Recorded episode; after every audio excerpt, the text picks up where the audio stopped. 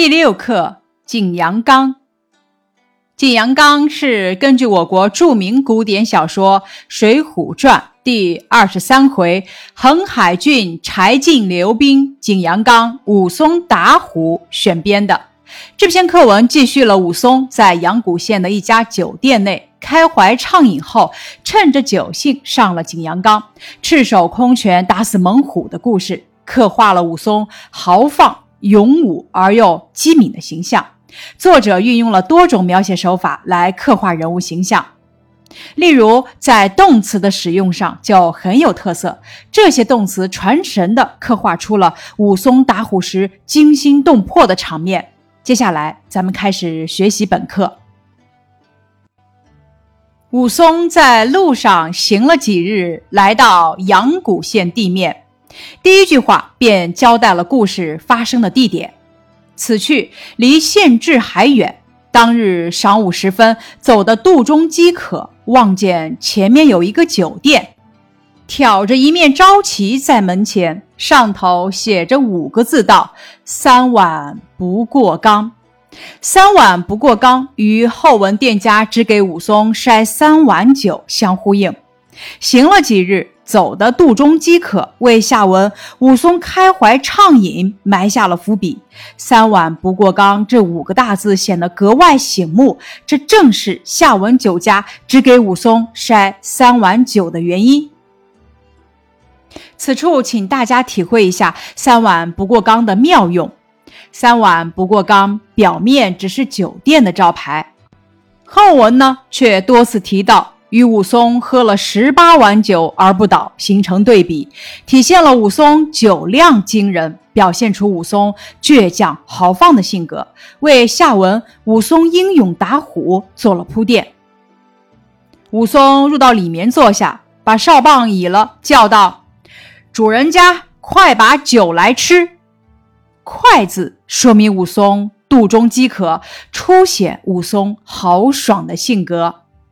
只见店主人把三只碗、一双箸、一碟热菜放在武松面前，满满筛一碗酒来。筛一碗酒是什么意思呢？大家是如何读懂不明白的词语的？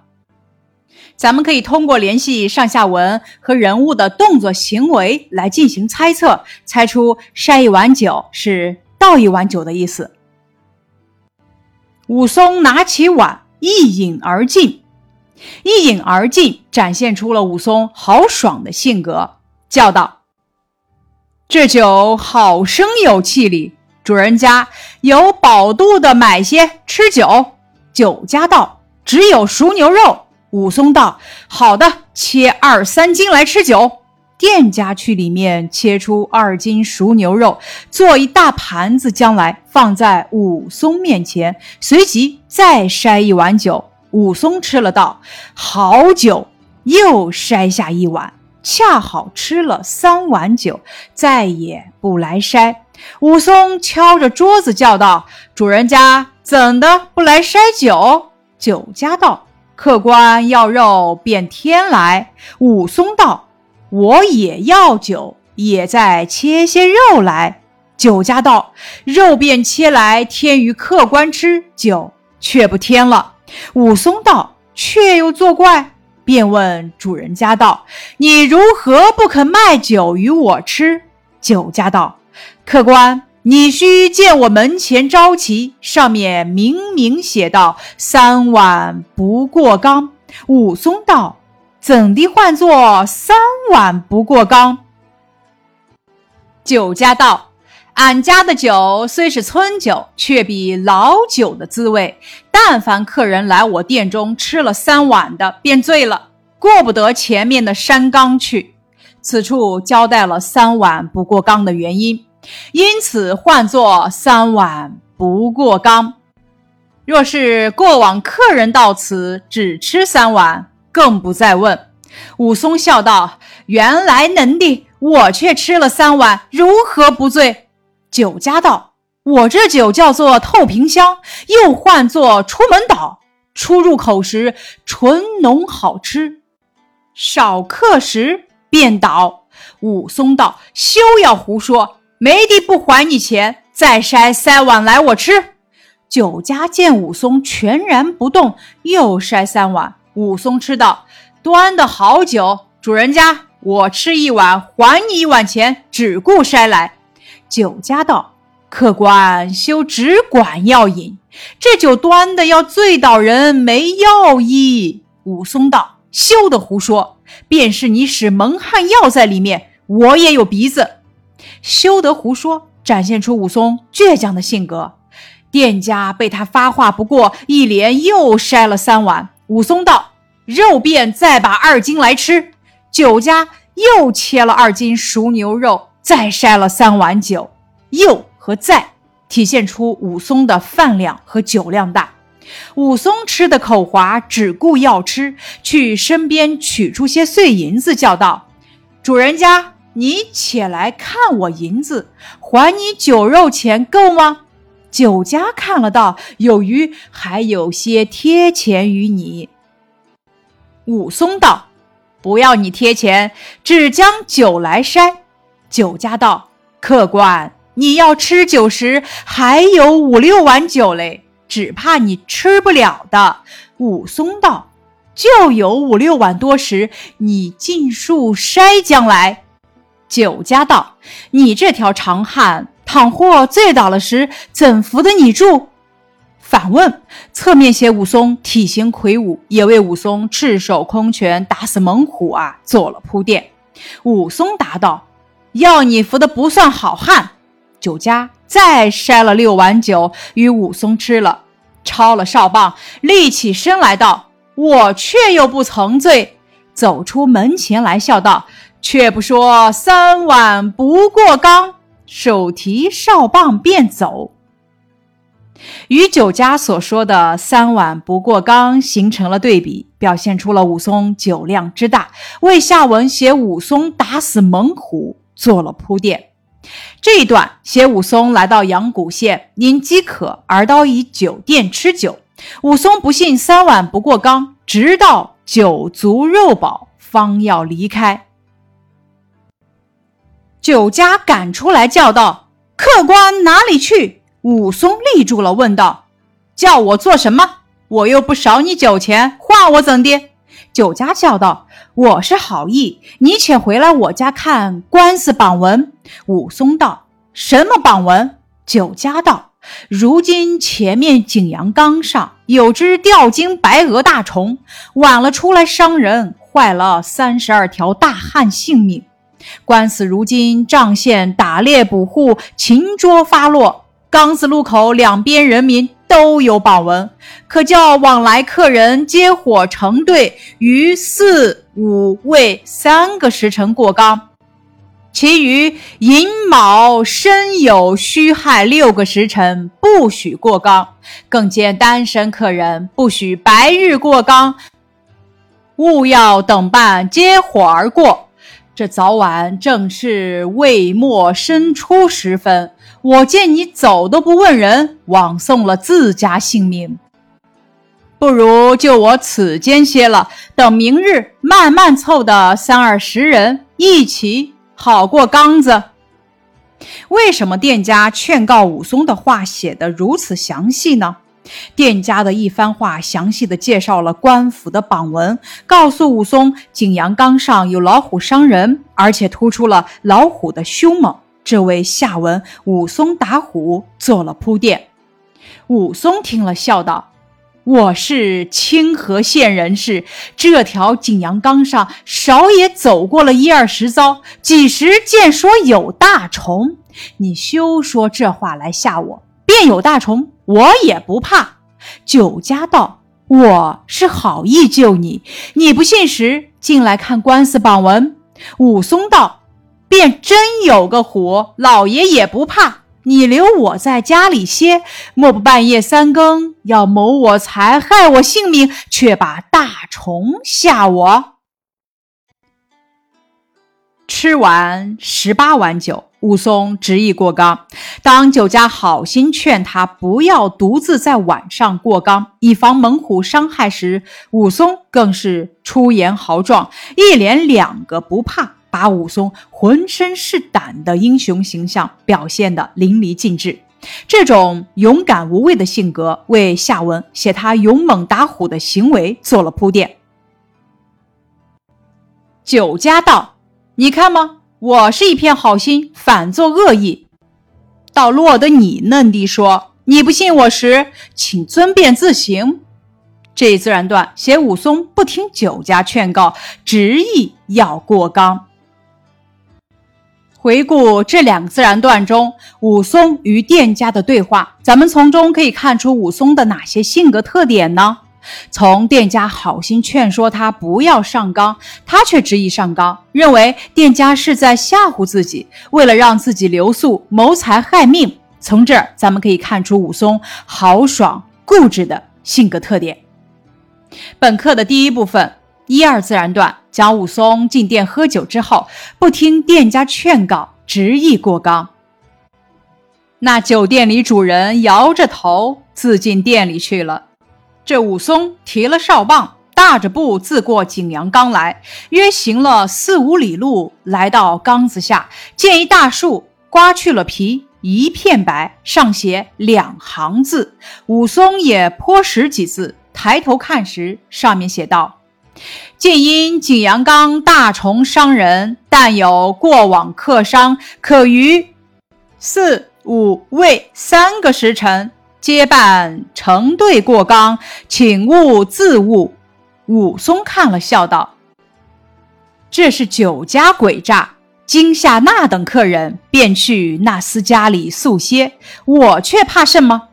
横拖着哨棒，便上冈子来。”从笑道横拖着哨棒，可以看出武松艺高人胆大。他虽然看到了大树上的文字，可还是无所畏惧的横拖着哨棒便上冈子来。这体现了他的英雄本色。那大家如何理解武松的笑和我怕什么呢？笑。说明武松看到树上的字，仍然不相信景阳冈上有虎，还认为是店家的诡计，真是固执己见。我怕什么？表现了武松的无所畏惧，胆量过人。那时已有申牌时分，这轮红日艳艳的相傍下山。武松趁着酒兴，只管走上冈子来，走不到半里多路。见一个败落的山神庙，行到庙前，见这庙门上贴着一张印信榜文。武松住了脚读时，上面写道：“阳谷县事，为这景阳冈上新有一只大虫近来伤害人命，现今瘴县各乡里正病猎户人等打捕未获。”如有过往客商人等，可于四五位三个时辰接办过冈。其余时分及单身客人，白日不许过冈，恐被伤害性命不便，各宜知悉。印信榜文的内容与酒店和大树上的字相同，表明景阳冈上真的有大虫。这自然段写榜文的内容，表明景阳冈上真的有大虫。武松读了印信榜文，方知端的有虎，欲待发布再回酒店里来，寻思道：“我回去时须吃他耻笑，不是好汉，难以转去。”曾想了一回，说道：“怕什么？且只顾上去看怎的。”对武松心理活动的描写非常贴切真实。这时的武松已知道岗上真的有虎，心里也有一点怕，但出于自尊心和面子，他不愿意下岗。不是好汉，难以转去。这里虽有犹豫，但更多的仍然是勇往直前的豪气，充分体现了武松倔强、豪爽和无畏的性格，为勇打猛虎做了铺垫。这是本课的重点内容。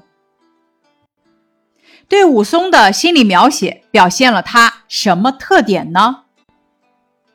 第一处心理活动，我回去时需吃他耻笑，不是好汉，难以转去，表现出武松有回去的想法，但他没有回去。第二处心理活动，怕什么？且只顾上去看怎地？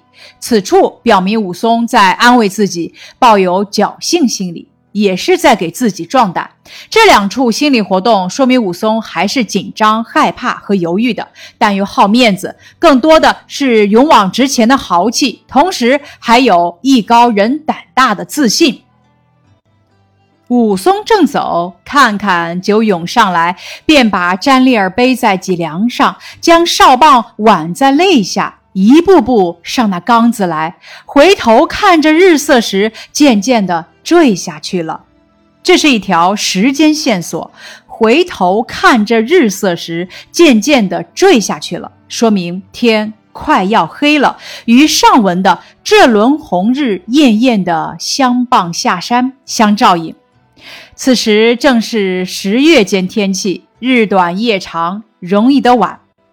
武松自言自说道：“哪得什么大虫，人子怕了不敢上山。”武松走了一直，酒力发作，焦热起来，一只手提着哨棒，一只手把胸膛前袒开，踉踉跄跄，直奔过乱树林来。一只手提着哨棒。一只手把胸膛前弹开，踉踉跄跄，直奔过乱树林来。这是对武松醉酒的动作描写，为下文写他徒手打虎做了铺垫，更表现出他勇往直前、无所畏惧的性格。见一块光踏踏大青石，把那哨棒倚在一边，放翻身体，却待要睡。只见发起一阵狂风来。这一自然段写武松酒力发作，要在大青石上睡一觉。本课的第二部分三至五自然段讲武松上了景阳冈，见到官府榜文，才知真的有虎。本想返回，又怕人耻笑，最终决定继续上冈。那一阵风过处，只听得乱树背后“噗”的一声响，跳出一只吊睛白额大虫来。武松见了，叫声“哎呀”，从青石上翻将下来，便拿那条哨棒在手里，闪在青石旁。那个大虫又饥又渴，把两只爪在地下略按一按，和身往上一扑，从半空里窜将下来。武松被那一惊，酒都做冷汗出了。说时迟，那时快，武松见大虫扑来，只一闪，闪在大虫背后。那大虫背后看人最难，便把前爪搭在地下，把腰胯一掀，掀将起来。武松只一躲，躲在一边。大虫见掀他不着，吼一声，却似半天里起个霹雳，震得那山冈也动。把着铁棒也似虎尾倒竖起来，只一剪，武松却又闪在一边。这段话中用了四个“闪”字，闪既是武松的本能反应，又是他的防御手段。老虎进攻的方式有三招：一扑、一掀、一剪。这些动作生动地表现出老虎的凶猛残暴，让人生畏。这样更加衬托出武松打虎的无所畏惧、英勇机智。这一段中对武松的动作描写以闪为主，这对武松的性格是不是有所减弱呢？那换成躲字好不好呢？一个接一个的闪。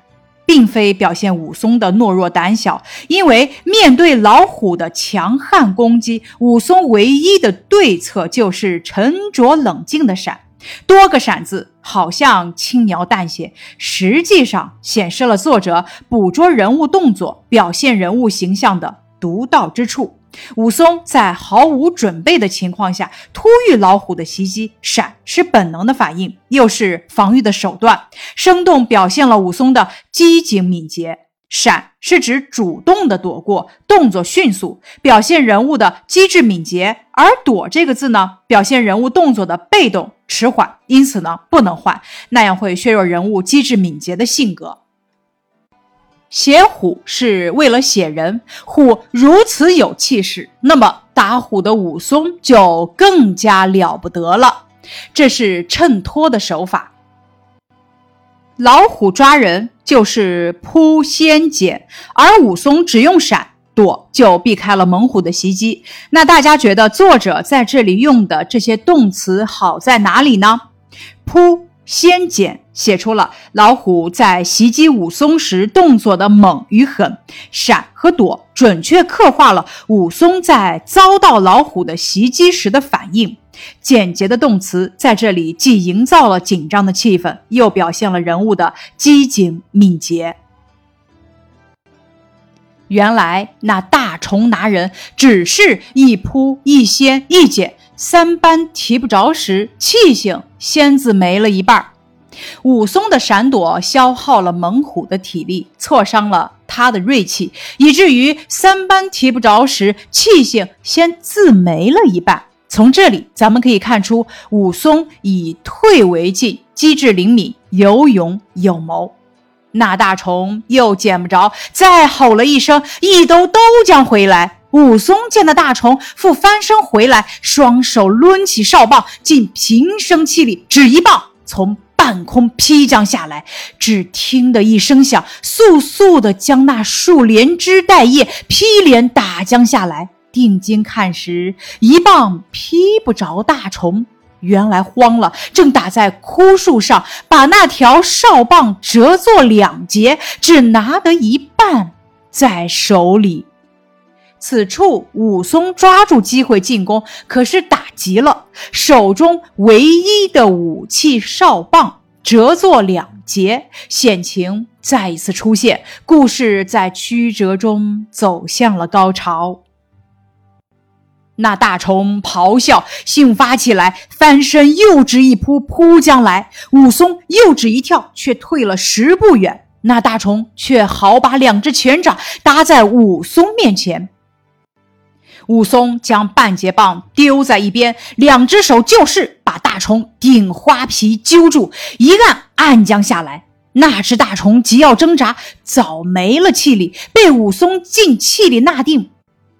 那里肯放半点松宽？武松把只脚往大虫面前上，眼睛里只顾乱踢。那大虫咆哮起来，把身底下扒起两堆黄泥，做了一个土坑。武松把那大虫嘴直按下黄泥坑里去。那大虫吃武松，奈何的没了些气力。武松把左手紧紧地揪住顶花皮，偷出右手来，提起铁锤般大小拳头，尽平生之力，只顾打。描写武松赤手空拳对付老虎的经过，抓住了揪、按、踢、提、打等动作，进行了细节描写，形象生动地凸显了武松打虎的英雄气势，淋漓尽致地刻画了武松勇武过人的高大形象。这是本课的重点掌握内容。问题思考：武松打虎场面中的动词运用有什么表达效果？武松闪过猛虎的进攻后，由防御转为进攻，揪、按、踢。提打等几个字，字字千钧，虎虎生风，把武松打虎的场面写得有声有色，生动形象地凸显了武松打虎的英雄气概，淋漓尽致地刻画了武松勇武过人的高大形象。打得五七十拳，那大虫眼里、口里、鼻子里、耳朵里都蹦出鲜血来。那武松竟平息神威，仗胸中武艺，半仙儿把大虫打作一堆，却似躺着一个锦布袋。这自然段写武松赤手空拳勇斗猛虎。武松放了手，来松树边寻那打折的棒橛，拿在手里，只怕大虫不死，把棒橛又打了一回。武松乘胜追击，用棒橛又打了一回，不给老虎反扑的机会。那大虫气都没了。武松再寻思道：“我就地拖的这死大虫下缸子去。”就血泊里双手来提时，那里提得动？原来使尽了气力，手脚都舒软了。这自然段写武松打死了老虎，自己也累得手脚舒软了。本课的第三部分六七自然段讲武松与猛虎一番恶斗，终于打死了老虎。武松再来青石，坐了半歇，寻思道。天色看看黑了，倘若又跳出一只大虫来时，我却怎地斗得他过？且挣扎下缸子去，明早却来理会。经过一场恶斗，打死了老虎之后，武松已经精疲力竭。此处描写真实的表现了他与猛虎搏斗后的心理，担心再有老虎出现，就石头边寻了战略，转过乱树林边，一步步挨下岗子来。挨这个字用的贴切生动，把武松的精疲力竭传神的表现了出来。武松毕竟是个凡人，赤手空拳打死一只大老虎相当艰难。此时他已精疲力尽了，如果再写他充满斗志，准备再战猛虎，那就不真实了，也不能让人信服。最后一个自然段的作用是真实的，对武松这个英雄人物做了补充，使人物形象更丰满可信，让读者更喜欢他。这是本课的难点部分。本课的第四部分，也就是第八自然段，讲武松打虎后精疲力竭，一步步挨下岗来。最后，咱们思考一下：武松打虎是为民除害吗？为什么？是的，因为这只吊睛白额大虫一到天晚就出来伤人，已经伤了二三十条大汉性命。武松打死它，可以说是为民除掉了一害。以上是本课的课文学习，感谢你的收听。